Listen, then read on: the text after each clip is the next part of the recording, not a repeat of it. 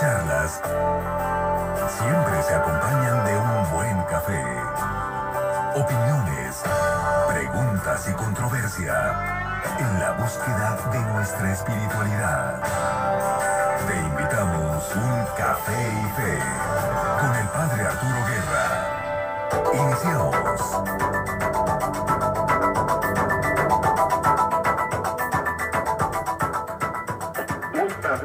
Bienvenidos una vez más a Fe. Soy el Padre Arturo y les saludo con gran alegría. En los controles ya preparado Joe Martínez. Llegamos hoy al programa 89. Nos tomaremos un café mientras platicamos a gusto de las grandes preguntas de la vida y de cosas importantes y diosas que nos ayuden a vivir nuestra vida y nuestra fe más a fondo. Y si el café no te gusta, entonces un té, un jugo, un refresco o un vaso de agua pueden ser la solución. Estamos aquí no para que todos estemos de acuerdo en todo, sino para opinar y escuchar, intercambiar experiencias, enriquecernos mutuamente y aprender de los demás. Queremos hoy contar con tu participación por la vía telefónica. Llámanos al 8444-388110. Y por redes sociales, busca la página de Facebook Café. Y cuando veas un granito de café simpático con una gorrita azul, estás ya en nuestro programa. Este programa lo estamos haciendo desde la Universidad Interamericana para el Desarrollo, en su sede tasqueña, esto es en el sur de la Ciudad de México. Y desde aquí nos conectamos a nuestros estudios de la primera 88.9 FM de Saltillo. Hoy nos acompañan tres miembros de esta universidad, digo miembros en general porque tenemos un poco de todo, tenemos a un alumno, tenemos a un profesor, y tenemos a una coordinadora académica que se los voy, se los voy a ir presentando. Maestra Adriana, muy buenas noches, bienvenida a Café y Fe. ¿Cómo le va? Gracias, buenas noches, buenas noches a toda la audiencia. Muchas Es gracias. Cuéntenos un poco de su labor aquí en esta universidad, en qué consiste su trabajo. Bueno, mi trabajo como coordinadora general es revisar que todos los coordinadores académicos de área entreguen a tiempo sus reportes, revisen los alumnos, pasen lista, los formatos de levantar tickets, que es casi como una pesadilla si no los contestan, eh, que no haya empalmes, que también es una pesadilla para coordinadores, empalmes, secciones cerradas. Este cuatrimestre hemos mejorado mucho de, del anteriores para acá, solo tuvimos dos empalmes y una sesión cerrada y metimos cinco tickets, o sea, para nosotros es un récord, ¿no? Aquí en Tasqueña. Y bueno, eso es gracias a la colaboración de todos los colaboradores, de todos los coordinadores. Maestra, entiendo que usted es licenciada en comunicación y tiene una maestría en educación. Así es. Eh, ¿Se siente a gusto participando en un programa de radio? Sí, claro que sí. Mis inicios estuvieron en Radio Universidad, en Radio Chapultepec, y ya de ahí me dediqué a la prensa escrita. Pero sí, siempre mi, mi intención es en algún momento abrir un, un programa de radio para maestría, ¿no? De maestría en educación que tenemos en, en el campus Tasqueña. La maestría en educación es uno de nuestros programas más fuertes de maestría. Tenemos algunos convenios con el Sindicato de Trabajadores de la Educación, sección 10, tenemos eh, con escuelas particulares y cada uno es un enfoque diferente y ahorita con, con esto de la reforma educativa siempre es muy enriquecedor tener sus puntos de vista y bueno, sería muy, muy interesante tener también una publicación así, un, un programa de radio. Pues qué alegría tenerle aquí en el programa de Café y Té. Y luego tenemos al profesor Cristóbal. El profesor Cristóbal es maestro desde hace un año, entiendo que estás cumpliendo apenas un año en esta universidad. Cuéntanos un poquito de tu experiencia. Primero, pues muy buenas noches, ¿cómo te va? ¿Qué tal? Buenas noches a todos. eh, muchísimo gusto de estar acá. Muchas gracias por la invitación, padre. Eh, en efecto, llevo un año trabajando acá en UNIT. soy licenciado en psicología, tengo una maestría en psicoanálisis y acá en la Universidad Interamericana para el Desarrollo a, lo que me dedico es principalmente a dar materias de humanidad. Mm, tal vez no lo sepan, no, no conozco muy bien eh, el auditorio, pero bueno, acá en los UNIT lo que tenemos es un programa eh, de difusión de valores, difusión de actitudes positivas para con la sociedad y difusión espiritual y bueno, estamos dentro de esos programas, ¿no? Llevamos ya un ratito colaborando con buenos resultados con los alumnos, entablando siempre una relación positiva con ellos, que ellos traten de descubrir eh, sus potencialidades, traten también de involucrarse un poco más en este tema de la ayuda al próximo, que me queda claro que para la unidad es sumamente importante. Muy bien, Cristóbal. En la experiencia tuya como maestro, ¿cómo ves al alumno actual en cuanto a su actitud de, querer buscar la verdad con ganas? ¿Cómo, ves? Obviamente pues hay un poco de, todo, pero no sé si nos puede hacer una, una fotografía general. Es, es complicado porque, ¿cómo decirlo?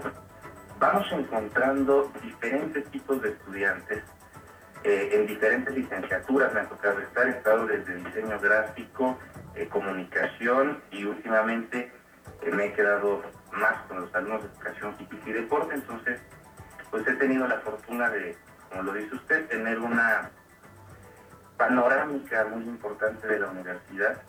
Y lo que sí es constante en los estudiantes, quizá más en unos que en otros, pero me parece que en la mayoría, hay una avidez por entender eh, el sentido por el cual están, no nada más en una licenciatura, por el cual están tratando de llevar una vida mejor, digamos, de esta manera, de entender a qué vienen a este eh, planeta, a qué vienen a este lugar, qué pueden contribuir. Y me parece que con jalarlos un poquito, dicho de esa manera, ellos van encontrando por ahí qué es lo que les puede interesar. Entonces, existe una tendencia general ¿eh? en todas las licenciaturas acá algunos cuesta más, ¿no? Digo, siempre hay este, quien se dedica a vivir un poco más irreflexivamente, pero afortunadamente hemos llegado siempre a, resultados positivos con la mayoría, ¿no? Pues qué gusto, profesor Cristóbal, de contar con tu intervención en el programa a lo largo de todo el programa de hoy. Y por último, aunque no menos importante, tenemos a un alumno que viene a representar los 1.400, alumnos esta sede de la, de la UNID. Eh, César, buenas noches, ¿cómo te va? Muy buenas noches, padre, muy bien, gracias a Dios. Bueno, ¿qué, trae, qué carrera estás estudiando? ¿De dónde eres? Eh, explícanos, eh, antes del programa me estabas contando desde que ya has estado en tres UNID, si no me equivoco. Bueno, yo este, soy originario de Michoacán, de Venustiano Carranza, el municipio. Este, empecé la licenciatura en Administración de Empresas Turísticas en la sede de Zaguayo, Michoacán. Ahí terminé mi primer cuatrimestre. El siguiente año lo realicé todo el 2015 en la UNICE de Tasqueña, aquí en la Ciudad de México. Posteriormente regresé a la sede de Michoacán a concluir otro cuatrimestre. Y posteriormente para mi estadía empresarial la realicé en la UNICE de Playa del Carmen, en Cancún. Posteriormente regresé con mi familia a Michoacán y ahorita me encuentro cuatro meses en un intercambio nuevamente aquí en la Ciudad de México. Así que como buen turista ya te estás dando unos buenos paseos por varios estados de la República para familiarizarte con el mundo del turismo. Así es, hay que irnos familiarizando un poco con esto de la licenciatura más que nada para conocer nuevas culturas muy bien, pues muchísimo gusto en contar contigo en el programa de hoy, César. Bienvenido a Café Bien, pues estos son nuestros invitados especiales de hoy. Estamos listos para iniciar nuestro programa. Vamos para allá.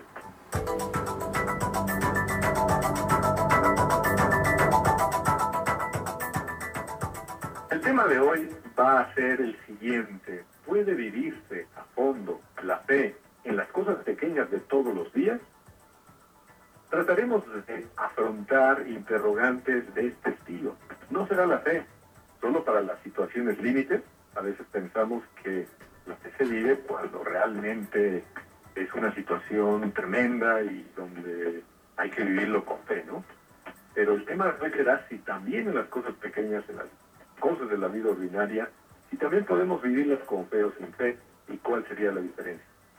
¿Cómo saber si estamos viviendo con fe las pequeñas cosas, cómo darnos cuenta si le estamos poniendo fe a la vida ordinaria, no.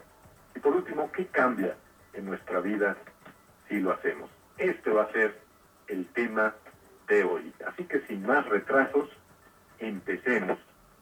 Maestra Diana, usted que es madre de familia, que tiene tres hijos ya grandecillos, eh, ¿cómo vive la fe bueno, por lo menos cuando sus hijos eran niños, de lo que usted se, acuerde, cuando usted llegaba del trabajo muy cansada y se da cuenta de que uno de sus hijos necesita urgentemente un artículo de la papelería para la tarea del día siguiente y que resulta que la papelería está a 5 kilómetros en casa, desde la casa. ¿Cómo trataba usted de vivir esos momentos de la vida ordinaria con fe o sin fe, ¿no? como usted nos quiera decir? Bueno, es típico, típico. Tengo gemelos, tengo una hija de 25 años que nunca me dio problemas de escuela, pero luego Diosito dijo, te di una linda, ahora cuídame estos dos. Dio mis gemelos, gemelos con TDA, hiperactividad, los gemelos Wesley de, de Harry se quedan chicos, y era tiro por viaje, era pérdida de lápiz, pluma, todo. Y en la noche llegaba yo a realizar tareas, desde la tarde, dos, tres horas con cada uno, típico. Después de comer, tareas en lo que agarraba uno y ya se escapaba del otro, cuando por fin lo sentara, el material, no podía no ten- ir a la papelería, siempre en excursión, porque ni dejarlos solos, ni, o sea, tenía que andar con todos mis pollitos a donde fuera, eso me dicen mamá una vez, que son mis pollitos, ¿no? Llego, pues a comprar materiales, un tipo que, en una temporada que yo trabajaba tiempo completo, pues se quedaban en casa con alguien que los cuidara. Y lle- llegaba a 8 o 9 de la noche y a esa hora pues hay que ir a buscar un lumen que abre de las 24 horas, perdón por el comercial, pero buscar una tienda que abriera las 24 horas, pero tenían que hacer ataque, ¿no? Sea, ahí sí era deber de, ¿no? Ay, no, no había de que, ay, pobrecito, ay, no, no, pero el deber y ya luego podemos hacer otras cosas. Esos momentos, digamos, difíciles de la vida ordinaria, tenemos dos maneras de vivirlos. Una, bueno, pues enojándonos y diciéndole, ah, es inútil que otra vez no fue previsor y que no cumple con su tarea. Bueno, muchacho, vamos, vamos a agarrar el coche y va de malas y se va peleando con los coches que van pasando. O la otra es afrontarlo con fe, con decir, bueno, tengo una oportunidad heroica en las cosas pequeñas de la vida de ofrecerle a Dios este dolor, este sufrimiento. ¿Ha sido su experiencia en, en- en algunos de estos casos donde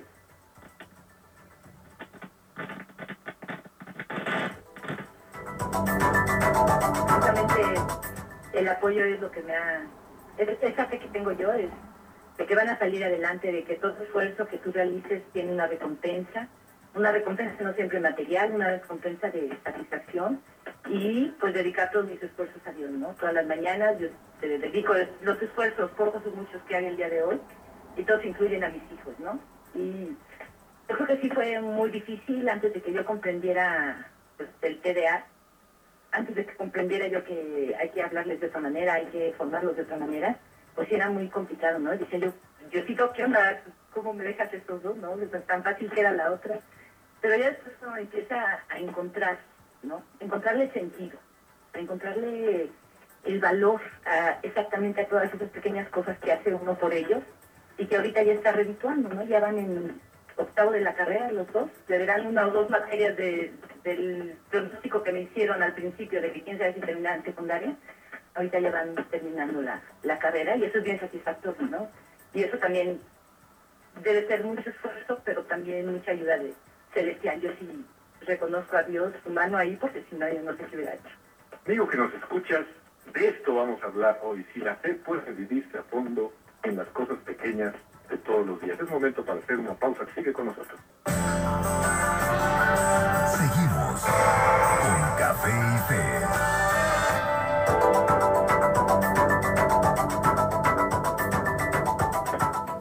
Se puede vivir a fondo en las cosas pequeñas de todos los días. Esto es de lo que estamos hablando hoy en el programa de Café y Fe. Profesor Cristóbal, desde su perspectiva como profesor y también como psicólogo que atiende personas a través de su consultorio, ¿nos, puede, nos, puedes compartir algunas experiencias de la vida ordinaria pequeña donde se tiene la opción de vivirlas con o sin fe?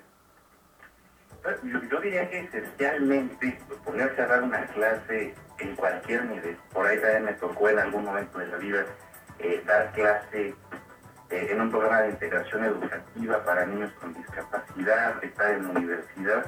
Esencialmente mí una clase necesita estar sostenida por la yo no sé en qué plan, digamos, van a estar los alumnos ese día, no sé si alguno tuvo algún problema antes de llegar al salón, no sé eh, si hubo algún mm, alguna dificultad entre alumnos, entre compañeros, si el material que yo les dejé leer se les hizo difícil, si no lo comprendieron, si no les llamó la atención, si yo preparé la clase eh, con muchísima antelación y muchísimo cuidado y acomodé y buscamos y tratamos de encontrar ahí un video que uno dijera, esto les puede parecer interesante.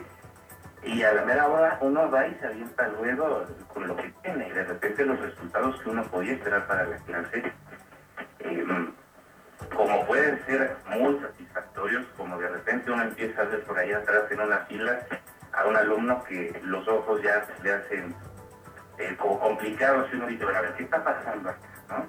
yo podría aproximarme, cualquiera podría aproximarse a esta situación desde una perspectiva eh, quizá un tanto reducente, que oye, qué mal docente soy, qué tengo que hacer, eh, cómo podría solucionarlo. Y si bien la preparación técnica obviamente es importante ser un buen docente, a final de cuentas lo que se queda en la clase y lo que los alumnos se llevan em, es mucho más difícil de medir con un instrumento, con un examen, con la preparación de la clase tiene más que ver con la, las ideas que ellos pueden llevarse, las ideas que ellos pueden trabajar y pretender aplicarlas afuera y eso está sostenido mucho más por la fe que por un aspecto, digamos, tangible en donde pueda uno hablar de sus libros o de sus cosas.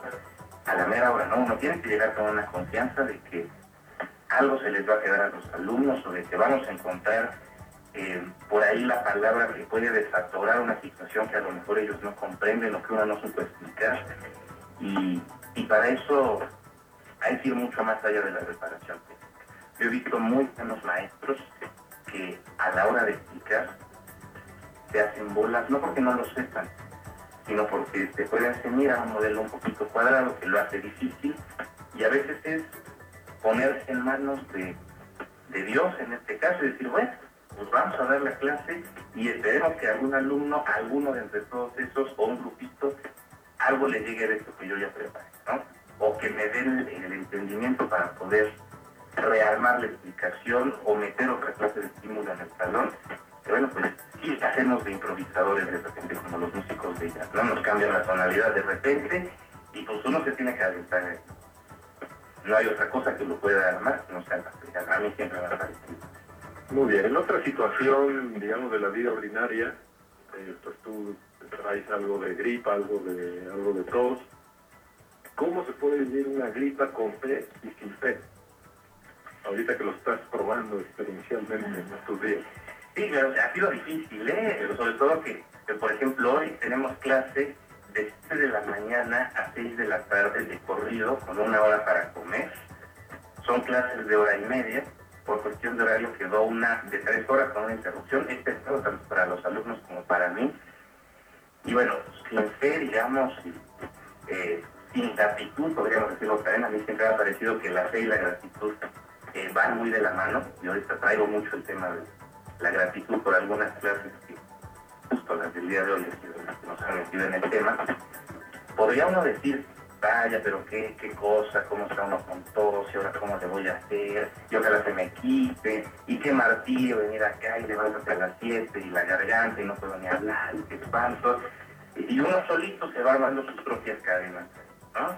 Uno empieza a decir, hijo, son las 7. ya, ya ven, ya, ya estamos en de las cosas, ¿no? Entonces uno empieza y dice, las 8. Eso sería así. Obviamente a los alumnos les pega, a uno les pega, uno no está tan conectado con los materiales, especialmente para estas materias de humanidades que son más vivenciales que teóricas, pues sí es necesario estar muy en contacto con uno mismo, con los estudiantes y poder armar eh, un diálogo que funcione para que ellos también puedan entender. Esa es la postura. Y es la que uno puede ver, por ejemplo, en yendo en el periférico acá en la ciudad a las 8 de la mañana con las caras largas que lleva mucha gente ya harto del tránsito pensando y qué va a estar en el y otra vez mismo. Se los compro porque también los lunes me tengo que echar un satélite de hora y media. Muy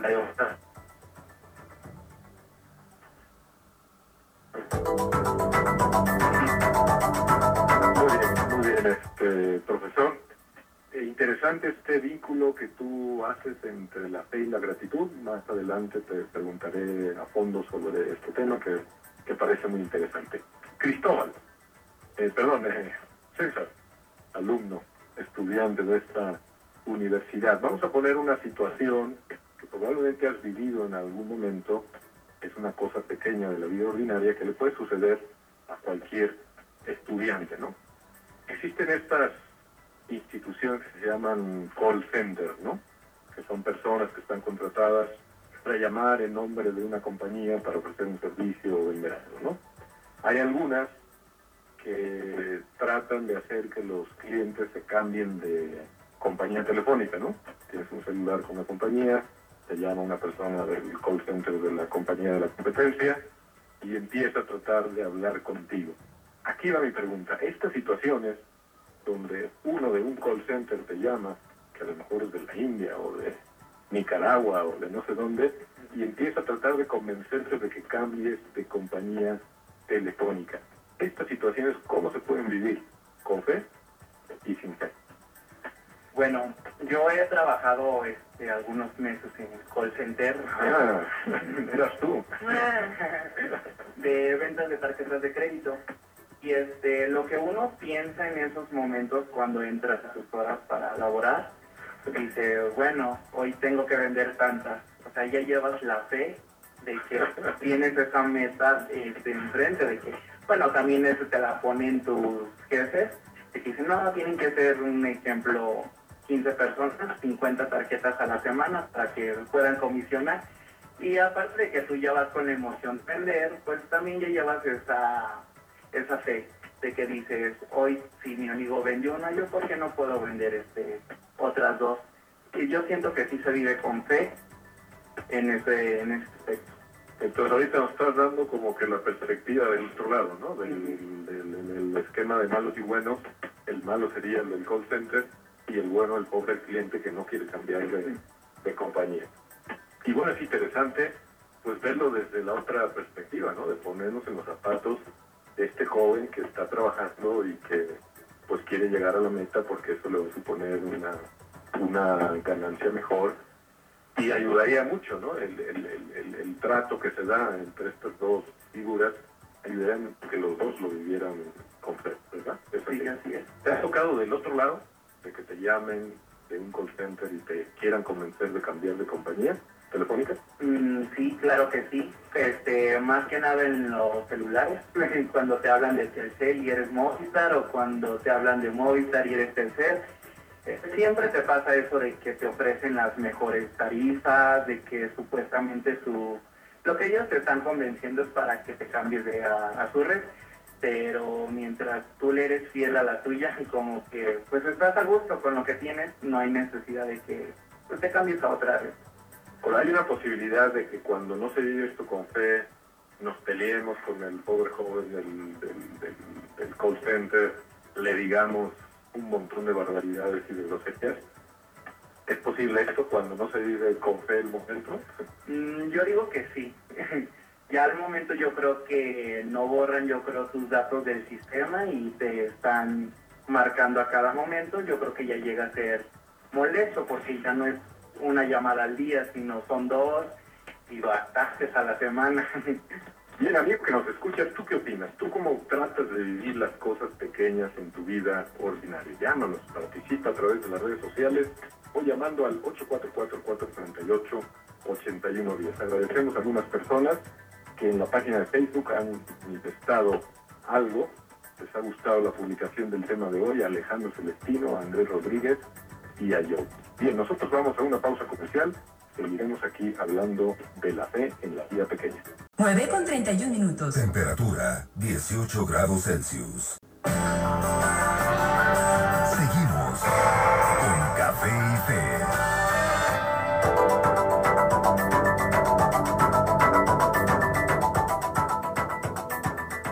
Estamos en Café y Fe, estamos hablando de si la fe se puede vivir en las cosas pequeñas de la vida ordinaria. Y tenemos a nuestra primera invitada telefónica en el programa. Muy buenas noches, ¿con quién tenemos el gusto?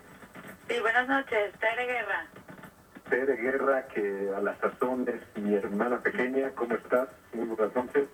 Muy bien, padre Arturo, bien, gracias. ¿Nos puedes contar desde dónde nos llamas, a qué te dedicas? Sí, claro. De- les estoy llamando de Monterrey, Nuevo León, y yo soy profesora de preparatoria de literatura. ¿Nos puedes explicar también qué estudios tienes? Eres licenciada en Soy licenciada en educación y eres mamá de cuántas niñas? de dos niñas, bueno, ya adolescentes. Dos niñas adolescentes. Tere, ¿tú cómo tratas de, de ponerle fe en las cosas pequeñas de la, de la vida? ¿Qué te parece este tema? ¿Crees que vale la pena hacer todo un programa de radio sobre este asunto? Claro, se me hace muy interesante tener siempre presente el siempre voltear al cielo, ¿no? En todas las decisiones que tenemos que tomar como, madres eh, para guiar a nuestros hijos. Humanamente hablando, a veces pues explotamos, perdemos la paciencia o perdemos el, el rumbo. Y si no volteamos al cielo, pues nos, nos atoramos. Exacto. Cuando una mamá le toca, por ejemplo, lavar platos, este momento, ¿cómo se puede vivir con fe y sin fe? Pues yo creo que con fe cambia mucho las cosas, ¿no? Puedes hacerlo con todo el amor, el entusiasmo, sin renegar, este, viendo la importancia de, de que los platos estén limpios. Y sin fe, pues sería este, renegar y incluso hasta romper algún plato. Tere, eh, tú cuando terminaste la prepa, dedicaste dos años de tu vida como misionera en la Sierra Tarahumara. ¿Nos puedes compartir algunas de tus experiencias de cómo la- las cosas que hacías eh, eh, y cómo viviéndolas con fe te ayudaban a ti y ayudaban a tu, a tu prójimo? Claro, eh, bueno, yo viví en una zona alejada de la Tarahumara y me encargaba de un internado con niños indígenas. Eh, teníamos eh, de alguna manera pues mucha responsabilidad porque éramos este, mamás de alrededor de 15 niños que se quedaban en, en la semana a cargo nuestro. Entonces, bueno, pues desde el hecho de, estar con ellos y, y convertirte en, en mamá que no era, eh, pues implicaba mucho eh, tener presente a Dios en la misión. ¿Cómo verías el, el fruto de tu cariño hacia estos niños pequeños que pues días antes eran unos desconocidos para ti? Perdón, no escuché la primera Ah, parte. te repito la, la pregunta. El, digamos, ¿cómo palpabas en, en las reacciones de los niños, en sus rostros, el cariño que tú intentabas darles? ¿no? O sea, si, si tenía un efecto, si, si había un cambio en, en- en estos niños, si veías algo que, que sin ese cariño no se hubiera dado. Sí, precisamente tenía un alumno, el más pequeño, que no sabía hablar español.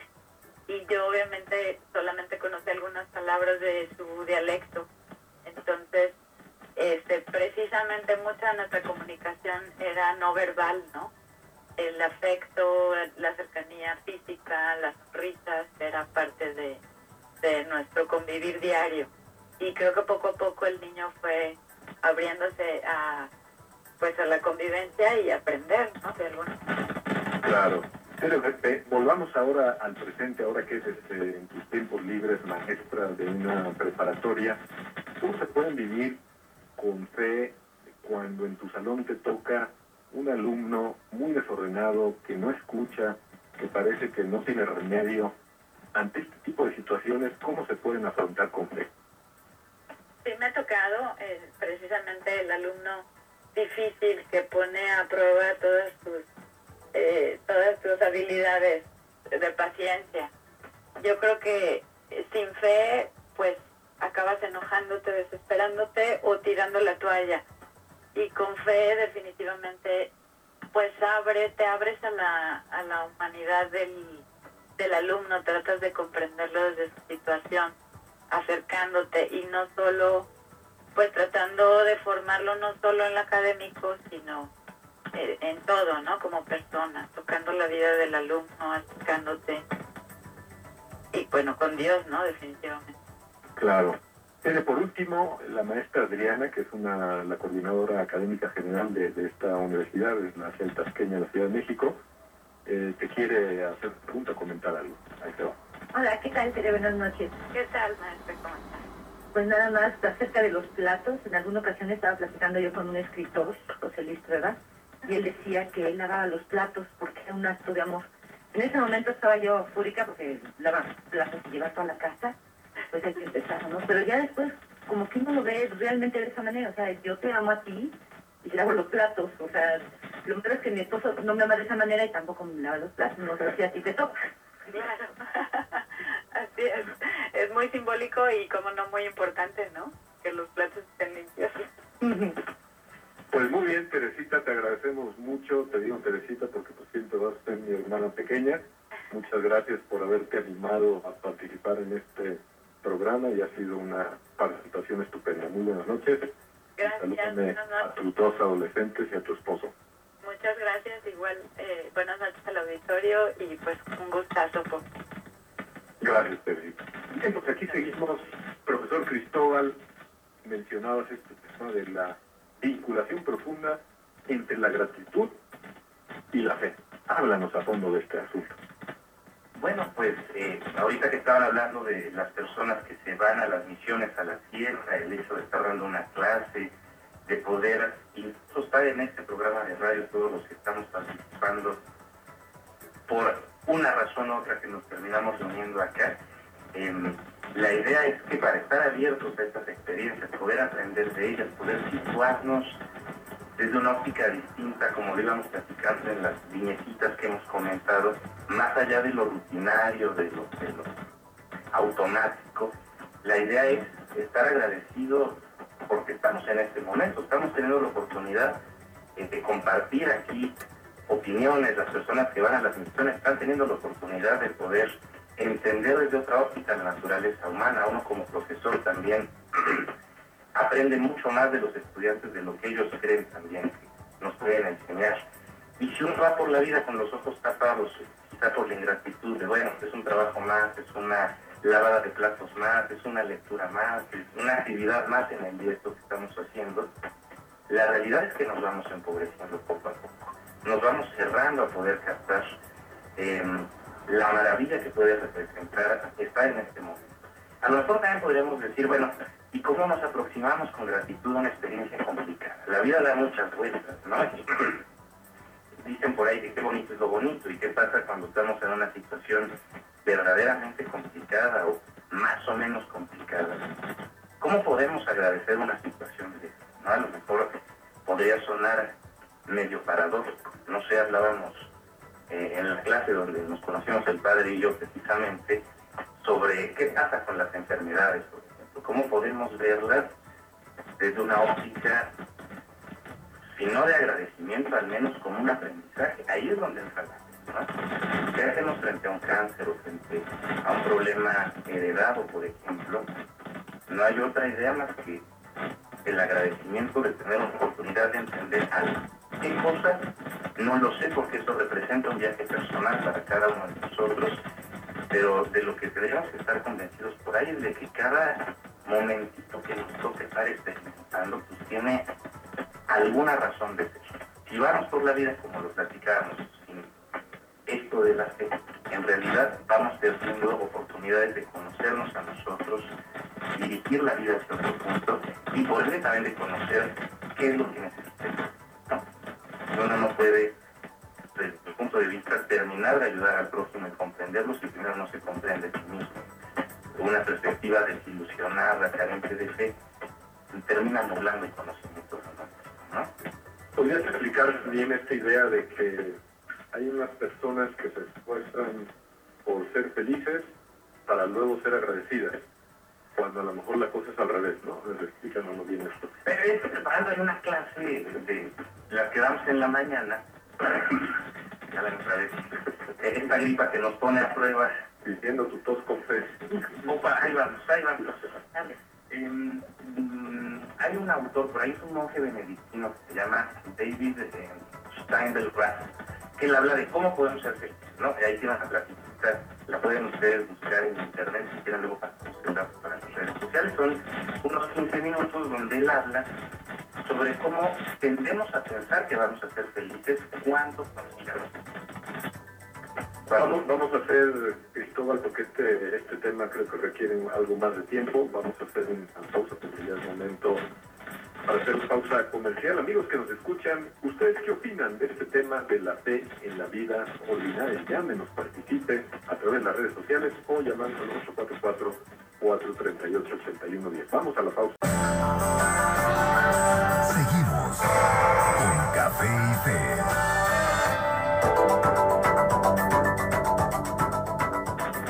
De nuevo en Fe. Nos va a terminar de explicar el profesor Cristóbal este asunto de la relación entre la felicidad y, la, y el agradecimiento.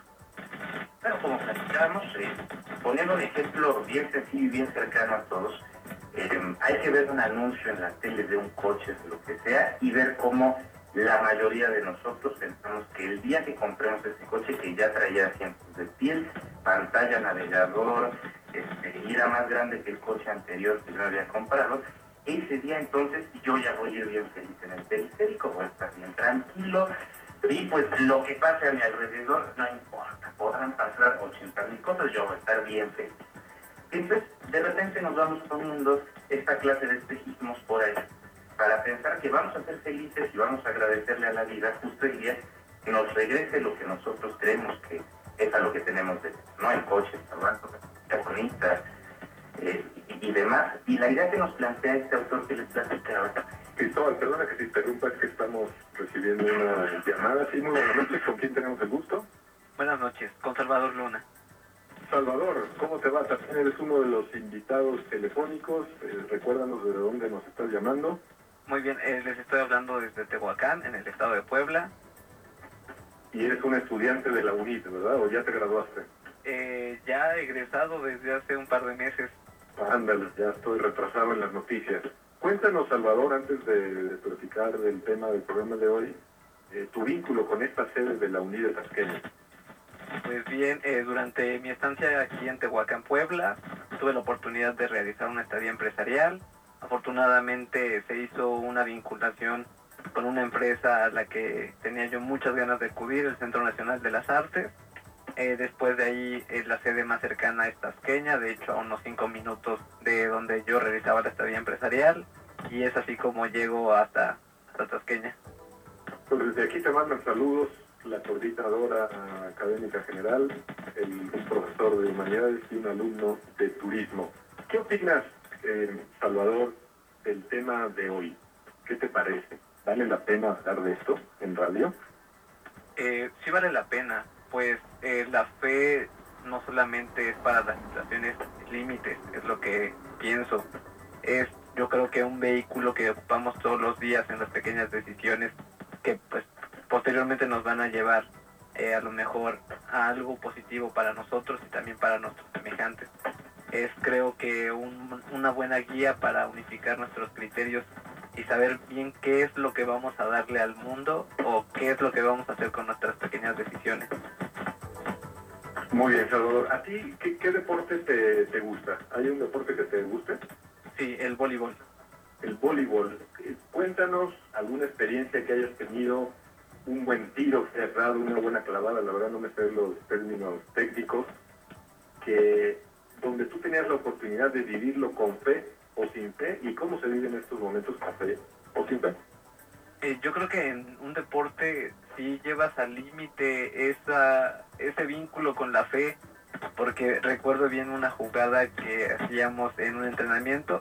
Uno de mis compañeros tenía más experiencia en este juego, entonces a mí me tocaba estar eh, en la parte delantera a, a la red, no me acuerdo, a la red, perdón, este, no recuerdo cuál es la posición, pero no sé cómo di un buen salto que pude este, eh, frenar uno de los balonazos que venían hacia mí.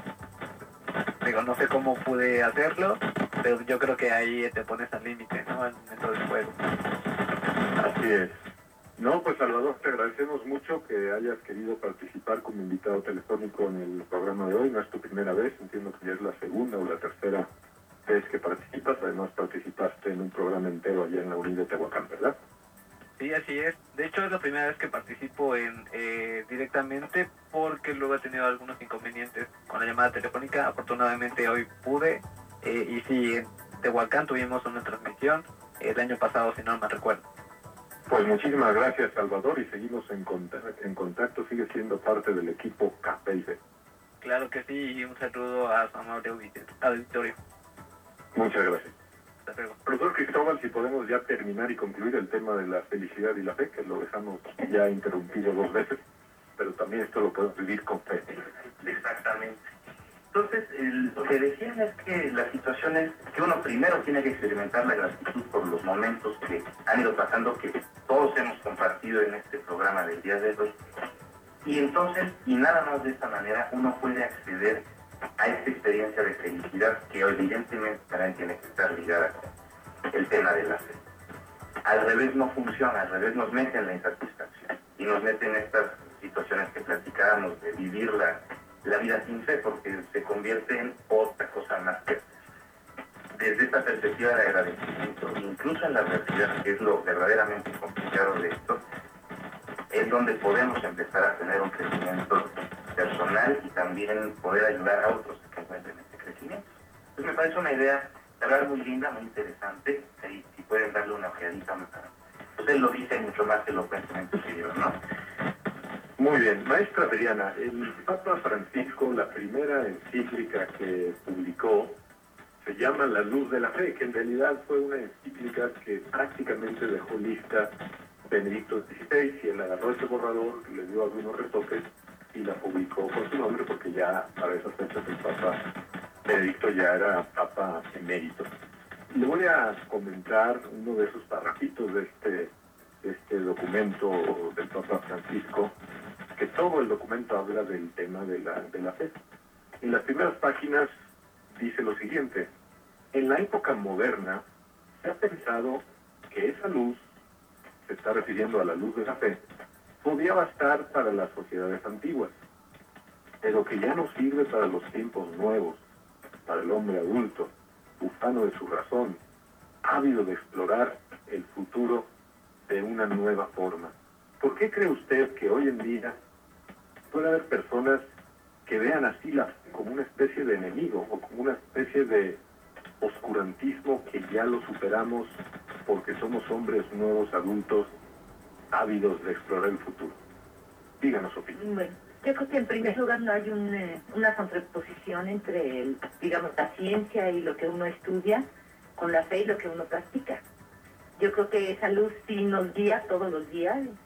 Consciente o inconscientemente nosotros agradecemos que arrancó el coche, que los hijos salieron a tiempo, que los informes están a tiempo.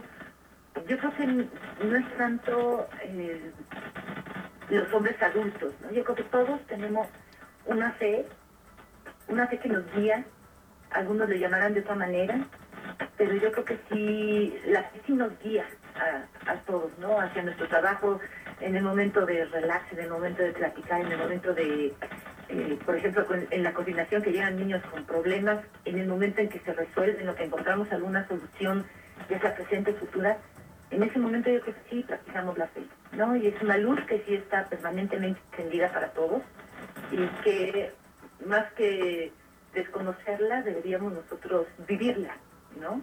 Y en ningún momento yo creo que haya alguna contraposición entre el futuro, la adultez o el profesionalismo con, la fe. Muy bien. Eh, César, ¿por qué crees tú que a veces la fe, la fe auténtica, profunda, entre algunos jóvenes tiene mala fama, ¿no? Como si la persona que tuviera fe fuera una persona un poco tonta, ciega, que no piensa y encima algo fanática. ¿Por qué crees tú que a veces hay esta impresión sobre el gran tesoro de la, de la fe? Bueno, yo digo este porque no la siguen.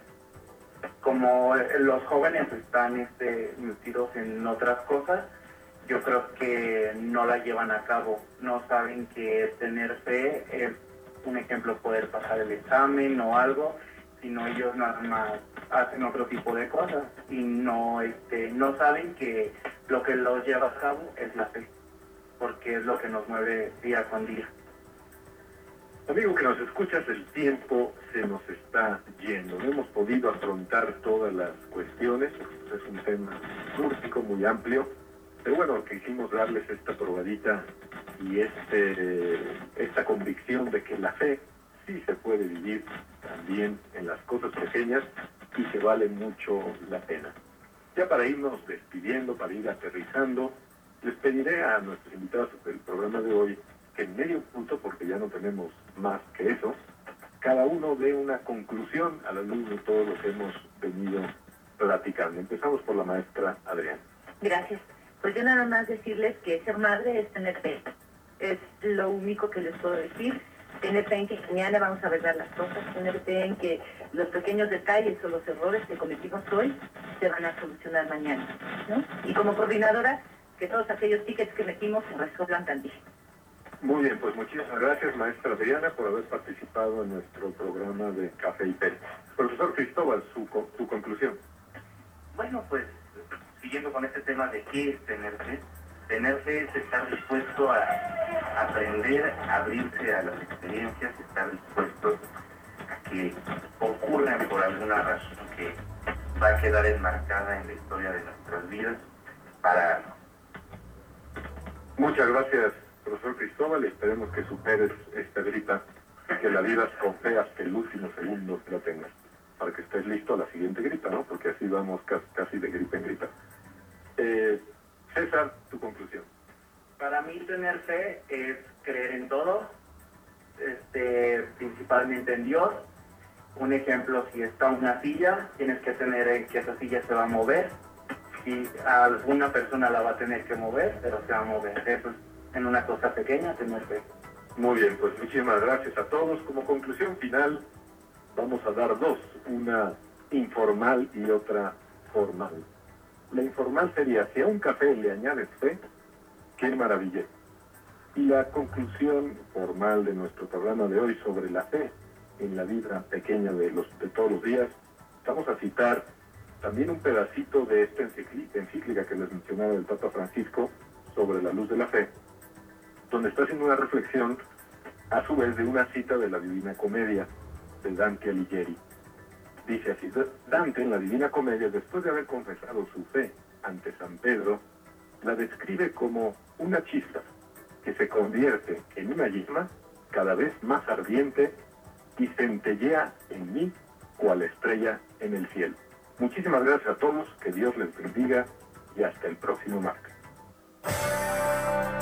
Las mejores charlas siempre se acompañan de un buen café. Opiniones, preguntas y controversia en la búsqueda de nuestra espiritualidad. No olvides tu café y fe con el Padre Arturo Guerra. Todos los martes de 9 a 10 de la noche. Un programa de primera, 88.9 FM, unificando criterios.